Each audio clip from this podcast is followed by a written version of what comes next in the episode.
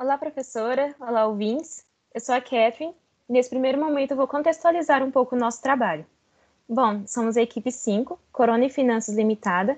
Temos como membros também a Andressa, o João Pedro, o Matheus e a Thaís. E como nosso foco é finanças, resolvemos linkar a atual situação da pandemia. E assim o recorte temático escolhido foi o impacto da Covid-19 nas finanças corporativas. Dessa forma, escolhemos três grandes empresas de três diferentes ramos: a Magazine Luiza, Lojas Renner e a Samsung Internacional.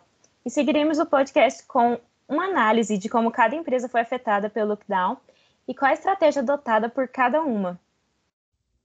O formato do podcast é baseado em um debate, inicialmente apresentando um breve histórico da disciplina e seguido de perguntas sobre a mesma no atual contexto da Covid, na qual o João Pedro irá incorporar o papel de analista de empresas e responder as perguntas, e que se inicia os debates com a Andressa apresentando a Magazine Luiza. Olá, galera. Me chamo Andressa e a primeira empresa que trouxemos para esse podcast é a gigante do, do varejo Magazine Luiza, que traz como missão ser uma empresa competitiva, inovadora e ousada, que, vi que visa sempre o bem-estar comum, a visão de ser o grupo mais inovador do varejo nacional, oferecendo diversas linhas de produtos e serviços para a família brasileira, oferecendo valores como respeito, desenvolvimento, ética, simplicidade e liberdade de expressão.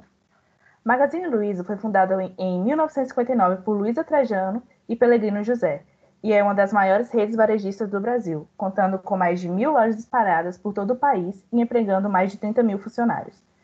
A primeira liquidação fantástica, dia onde a empresa vende seus produtos com até 70% de desconto para aliviar estoques de fim de ano, ocorreu em 1993, estratégia essa que foi copiada por diversas redes de departamento. Em 2003, a Magazine Luiza criou a Lu, avatar virtual que ajuda os consumidores a conhecer melhor os produtos vendidos. A Lu apresenta os produtos vendidos pela empresa no YouTube, canal com mais de um milhão de inscritos em 2019. Em 2008, a Magazine Luiza inaugurou 44 lojas de uma só vez, em comemoração aos 50 anos de existência, o objetivo inicial era inaugurar 50 lojas para igualar o número aos anos, mas seis lojas enfrentaram problemas burocráticos. Proprietária das marcas Netshoes, Softbox e Integra, a Magazine Luiza alcançou um faturamento de mais de 30 bilhões em 2020, alcançando um valor de mercado de 145 bilhões nesse mesmo ano. Agora vamos conversar com João Pedro sobre as finanças da Magazine Luiza. Primeiramente, João, o que explica o lucro da Magalu na pandemia? Olá, pessoal. É, vamos falar um pouquinho agora sobre a Magazine Luiza, é, principalmente na questão do isolamento. A Magazine Luiza cresceu muito na parte da internet. Então, o isolamento fez com que o canal digital da Magazine Luiza aumentasse bem. Então, o e-commerce junto ao marketplace, que são um ponto fortíssimo da Magazine Luiza, conseguiu compensar o fechamento das instalações físicas. E quando as lojas físicas voltaram a abrir, elas também voltaram com força. Assim, a Magazine Luiza conseguiu ter uma recuperação saudável do varejo físico e uma constância do varejo virtual. Logo, foi lucrativa nesse ano. Ainda assim, mesmo com esses resultados favoráveis, ao que se deve o decaimento das ações da Magazine Luiza? Então, Andressa, a gente falar em decaimento de ação é um pouco mais complicado, porque o mercado financeiro existe, no mercado financeiro existe muita especulação. A Magazine Luiza cresceu em torno de 140% nos últimos 12 meses e mais de 800 vezes nos últimos 5 anos. Então, é uma empresa que vem num pivô de alta muito alto, muito grande.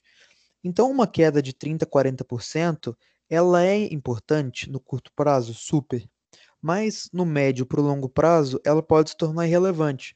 Uma empresa como essa, que subiu 800 vezes, uma queda de 40%, que já foi compensada, não é tão relevante. Mas, junto com as perspectivas boas de futuro, as aquisições estratégicas, os aprimoramentos de logística, o desenvolvimento do Magalu Pay e o enorme espaço que a penetração do comércio eletrônico tem no Brasil, a Magazine tem tudo para voltar a crescer e se figurar como se figurar sempre como gigante, uma das gigantes do Brasil. Obrigada pelos esclarecimentos, João. Agora seguimos com o Matheus e a Samsung. Olá, ouvintes. Meu nome é Matheus, eu vou contar um pouco sobre a Samsung para vocês. Primeiramente, o grupo Samsung é um conglomerado multinacional sul-coreano que compreende mais de 80 empresas, dentre elas Samsung Heavy Industries, de construção marítima, Samsung Life Insurance, de seguros de vida, e a principal delas, a Samsung Electronics, maior empresa de tecnologia de informação e de venda de celulares do planeta. Como filosofia, a Samsung tem um compromisso de seguir as leis e normas locais, além de aplicar um rigoroso código de conduta global a todos os funcionários. Ela acredita que a gestão ética não é apenas uma ferramenta para responder às rápidas mudanças no ambiente empresarial global, mas também um veículo para desenvolver confiança com vários interessados, que incluem clientes, acionistas, funcionários, parceiros de negócio e comunidades locais. Visando ser uma das empresas mais éticas do mundo, a Samsung continua treinando seus funcionários e operando sistemas de monitoramento ao praticar uma gestão corporativa transparente e justa. A gigante sul-coreana tem um rigoroso código de conduta e princípios de negócio, e dentre os valores que ditam, que definem a essência da Samsung, estão as pessoas, a excelência, a mudança, a integridade e a prosperidade mútua. Agora, vou fazer algumas perguntinhas para o nosso especialista em finanças corporativas, João Pedro.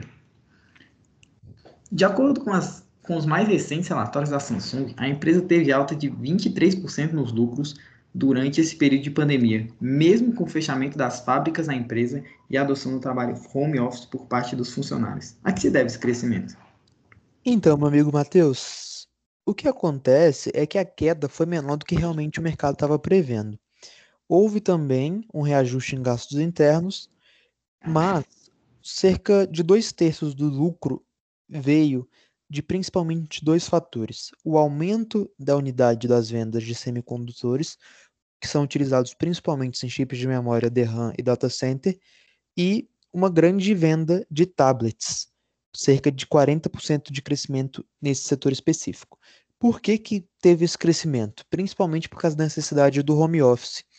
É, o tablet é um intermediário entre o notebook e um celular.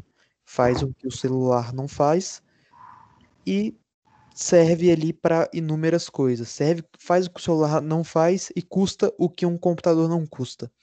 Então ele é um, um, um, aparelho que se tornou bem útil e que teve uma saída muito forte nessa pandemia. Perfeito.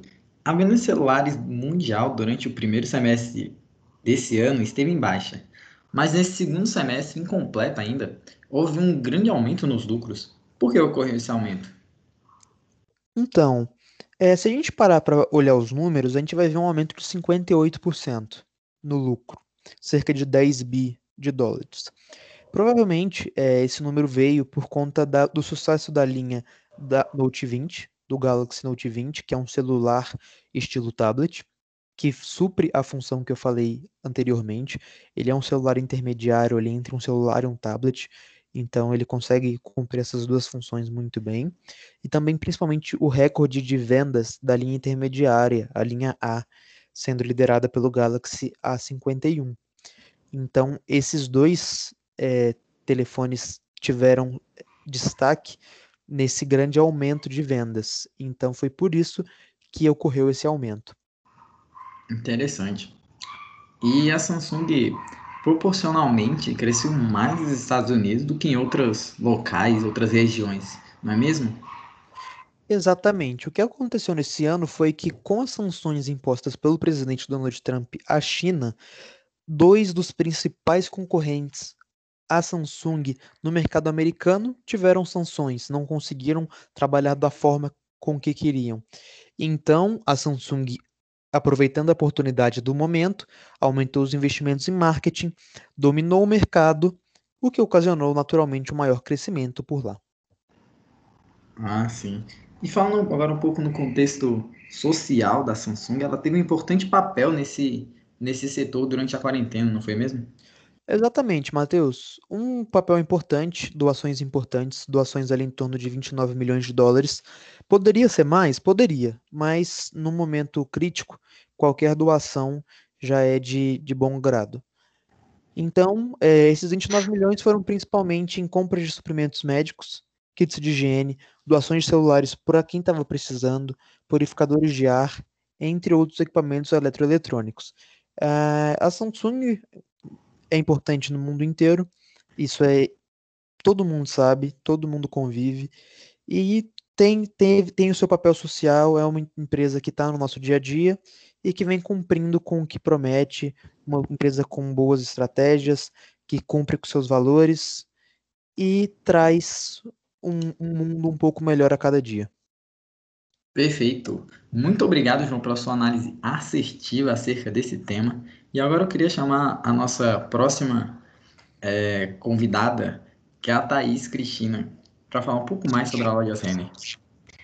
Olá, gente. Me chamo Thaís e eu vou trazer um pouco do histórico das lojas Renner. E em seguida eu vou fazer as perguntinhas para o nosso especialista, João. As lojas Renner foi como parte do grupo AJ Renner, indústria Fábio, instalada no bairro Navegantes, em Porto Alegre, que a Renner inaugurou em 1922, na capital gaúcha, seu primeiro ponto de venda para comercialização de artigos têxteis. Em 1940, ainda como uma empresa pertencente ao grupo, o mix de produtos foi ampliado e passou a operar como uma loja de departamentos. Em 1965, devido ao seu crescimento e evolução, o grupo AJ Renner optou por tornar independentes as diferentes empresas que o formavam na ocasi é, que o formavam. Na ocasião, foi e marca o nascimento da rede como é conhecida atualmente. Dois anos depois, em 1967, a companhia transformou-se em uma empresa de capital aberto. Após décadas de bom desempenho, a empresa passou por uma profunda reestruturação no início dos anos 1990 e começou a operar no formato de loja de departamento especializada em moda totalizando oito operações. Nessa época, impulsionada pela bem-sucedida reestruturação e pela implantação de filosofia de encantamento, segundo a qual não basta satisfazer, mas superar as expectativas dos clientes, a Rena expandiu para além do Rio Grande do Sul. Chegou aos estados de Santa Catarina, Paraná, São Paulo, Rio de Janeiro, Minas Gerais e para o Distrito Federal, consolidando sua posição nesses mercados como uma loja de departamento especializada em moda, com mercadorias de qualidade e preços competitivos. Em 2002, mais um importante passo foi dado na evolução da Renner. As coleções passaram a ser desenvolvidas a partir de cinco estilos de vida, refletindo um jeito de ser e vestir com base em atitudes, interesses, valores, personalidades e hábitos dos clientes. Assim nasceu o slogan: Você tem seu estilo, a Renner tem todos. Os produtos começaram a ser expostos de forma coordenada, agrupando roupas, calçados e acessórios em seis marcas próprias que refletem os, o lifestyle, é, facilitando a escolha do cliente e otimizando o seu tempo de compra. É, em 2010, outro marco na história da empresa foi o lançamento do e-commerce, lojasrenner.com.br. Já em 2011, a Lojas SA adquiriu a Kamikado, uma empresa de segmento de casa e decoração que hoje já está presente em todo o país com mais de 110 lojas. Em 2013, lançou a Yukon, um novo modelo de negócios para o público jovem em um ambiente de loja especializada e conta com 98 lojas no Brasil. Em 2016, a Renner lançou a Ashua, uma marca de moda plus size que já possui oito lojas pelo país. Em 2017, constituiu-se e é, a Realize Instituição Financeira. Em 2017, a loja Zene deu mais um passo importante ao inaugurar sua primeira loja no exterior. Hoje são nove lojas no Uruguai e em 2009 inaugurou quatro lojas na Argentina. Ao todo, a loja Zene conta com 600 lojas em operação, considerando as três frentes. A loja Zene tem é, tem como valores empresariais o propósito encantar a todos é a nossa realização e a proposta de valor entregar a melhor experiência Omni em moda com diferentes estilos para o segmento médio e alto, encantando nossos clientes com produtos e serviços de qualidade a preços competitivos, sempre inovando de forma sustentável. É, seguindo esse histórico, eu gostaria de fazer duas perguntas para o nosso amigo João, sendo ela a primeira, é, nesse cenário atual que estamos vivendo, pandemia e tudo mais, eu gostaria de saber quais foram os recursos utilizados pelas lojas Renner para a empresa não sentir tanto o impacto da pandemia no seu lucro, nas suas finanças. Então, Thaís, é, principalmente as decisões tomadas ali pelas lojas Renner para suavizar o impacto da pandemia foi a aceleração no canal digital. Como que eles fizeram isso? Eles implementaram a venda digital de forma mais assertiva, eles focaram nisso, tanto que 36% das vendas do, dos nove meses desse ano vem disso. É, o self-checkout, que é, uma, é um caixa de autoatendimento.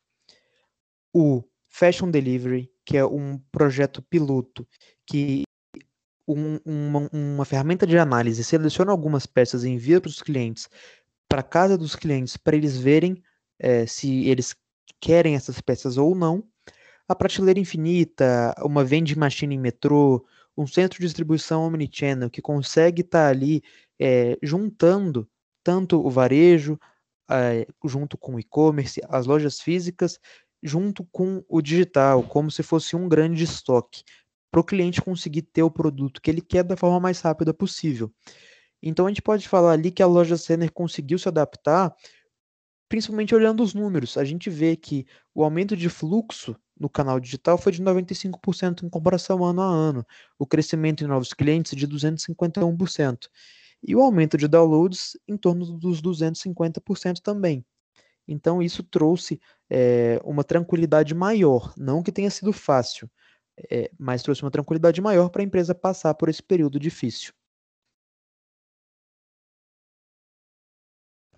Obrigada por, por, essa resposta. Eu gostaria de fazer mais uma pergunta, que é em termos de variação, comparado ao ano anterior, 2019, quais foram as principais variações sofridas pelas lojas Renner é, em relação a lucro e etc. durante essa situação de pandemia? Então, comparando os nove primeiros meses de 2020 com 2019, a gente tem uma variação de receita negativa em 33%.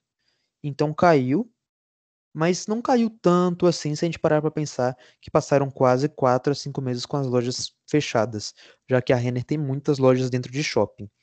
Uma queda de 39% no lucro bruto, uma queda de 11% nas despesas operacionais, mas uma curiosidade, um aumento no lucro líquido. Isso ocorreu por causa de um ganho de uma vitória, de um, um ganho judicial que proporcionou para a empresa um, um lucro líquido positivo, que também tira um pouco a corda do pescoço nesse caso tão específico dessa pandemia.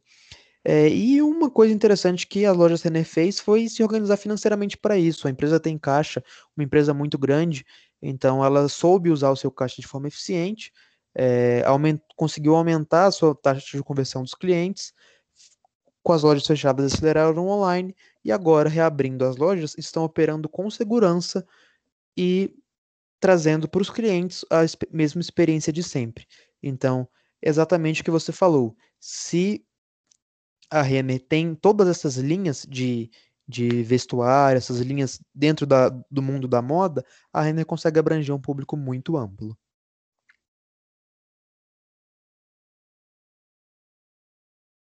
Muito obrigada, João. É, agora eu quero passar a palavra para nossa amiga, que fará o encerramento do podcast. Bom, gente, foi esse o nosso trabalho.